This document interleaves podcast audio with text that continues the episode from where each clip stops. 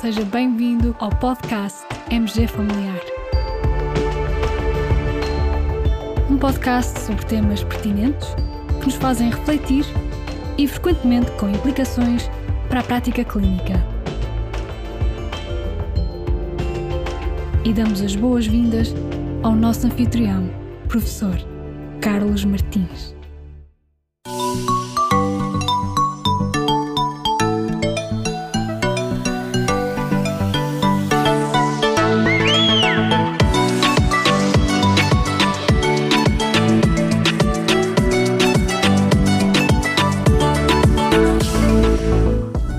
Sr. Silva, de 57 anos, faz a seguinte medicação crónica: lisinopril, hidroclorotiazida, 20 mg, 12 mg e meio por dia, amitriptilina, 75 mg por dia e a torvastatina, 40 mg por dia.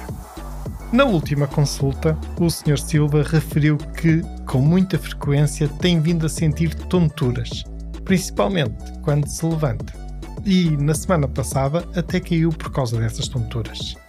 Também refere que tem tido a pressão arterial bem controlada, trazendo um registro de valores que se enquadram entre 114 e 132 para a sistólica e entre 68 e 82 milímetros de mercúrio para a diastólica. Dos medicamentos que o Sr. Silva toma, qual aquele que com maior probabilidade será o principal responsável pelos sintomas que o Sr. Silva tem vindo a apresentar?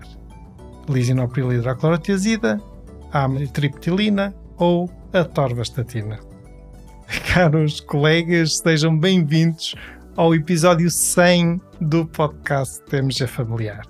Um número redondo desta que tem sido uma aventura muito bonita e que dá muito gosto realizar e que só é realidade porque estás aí desse lado a escutar-nos. E por esse facto, o meu muito obrigado. Ora bem, com frequência temos pacientes que apresentam sintomas de hipotensão ortostática. E como sabem, uma das principais causas de hipotensão ortostática é a iatrogenia medicamentosa. Então, faz todo o sentido tentar perceber quais os medicamentos que apresentam um risco aumentado de provocar hipotensão ortostática. E foi precisamente este o objetivo de uma equipa de investigadores do Department of Primary Care and Population Health do University College of London, que realizou uma revisão sistemática e meta-análise e cujos resultados podemos ler num artigo do PLOS Medicine. Os autores encontraram 69 ensaios clínicos randomizados, portanto, 69 estudos originais de medicamentos em que a hipotensão ortostática foi um marcador reportado.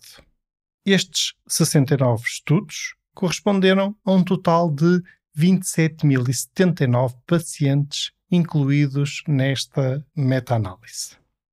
Não é propriamente uma surpresa que, com base na sua farmacologia, se tenha verificado que os beta-bloqueadores e os antidepressivos tricíclicos, que também são bloqueadores alfa-1, se associaram a um risco aumentado em 7 vezes de hipotensão ortostática. Medicamentos alfa-bloqueadores usados para tratar sintomas prostáticos também se associaram a um risco aumentado de hipotensão ortostática, mas em menor grau, assim como os antipsicóticos de segunda geração. E agora chama a atenção para o seguinte grupo farmacológico: os inibidores de SGLT2 também apresentaram um risco ligeiramente aumentado de hipotensão ortostática em comparação com placebo. Por outro lado, e de forma algo surpreendente, não houve diferença estatisticamente significativa na probabilidade de hipotensão ortostática com os bloqueadores de canais de cálcio, IECAS, ARAS, nem com os inibidores seletivos de recaptação de serotonina. Por outras palavras, estes últimos grupos de fármacos, IECAS, ARAS e SRS, não apresentaram um risco aumentado de hipotensão ortostática. Como nota final, saliente-se que os estudos incluídos nesta meta-análise não tiveram como objetivo específico, muito menos, portanto, como marcador principal, avaliar a ocorrência de hipertensão ortostática. E, por outro lado, muitos dos estudos excluíram pacientes idosos, o que neste caso é relevante, pois, como todos sabemos, este grupo de pacientes é mais propenso a apresentar hipotensão ortostática. Em resumo, de acordo com este estudo, beta-bloqueadores e antidepressivos tricíclicos, alfa-bloqueadores usados para tratar patologia prostática, antipsicóticos de segunda geração, inibidores de SGLT2 são os grupos farmacológicos que mais se associam à hipotensão ortostática. Então, vamos ao nosso quiz? em relação ao nosso quiz, a resposta correta era a amitriptilina. Dos medicamentos que o Sr. Silva estava a fazer, e de acordo com este estudo, era aquele que com maior probabilidade lhe estaria a causar aqueles sintomas. Como sempre, partilhamos em conjunto com este episódio o link de acesso ao artigo original e terminamos assim o nosso episódio 100.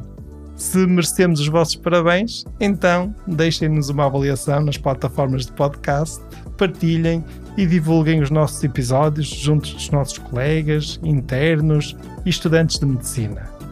Bem-ajam, muito obrigado, fiquem bem, continuem bem, até ao próximo episódio.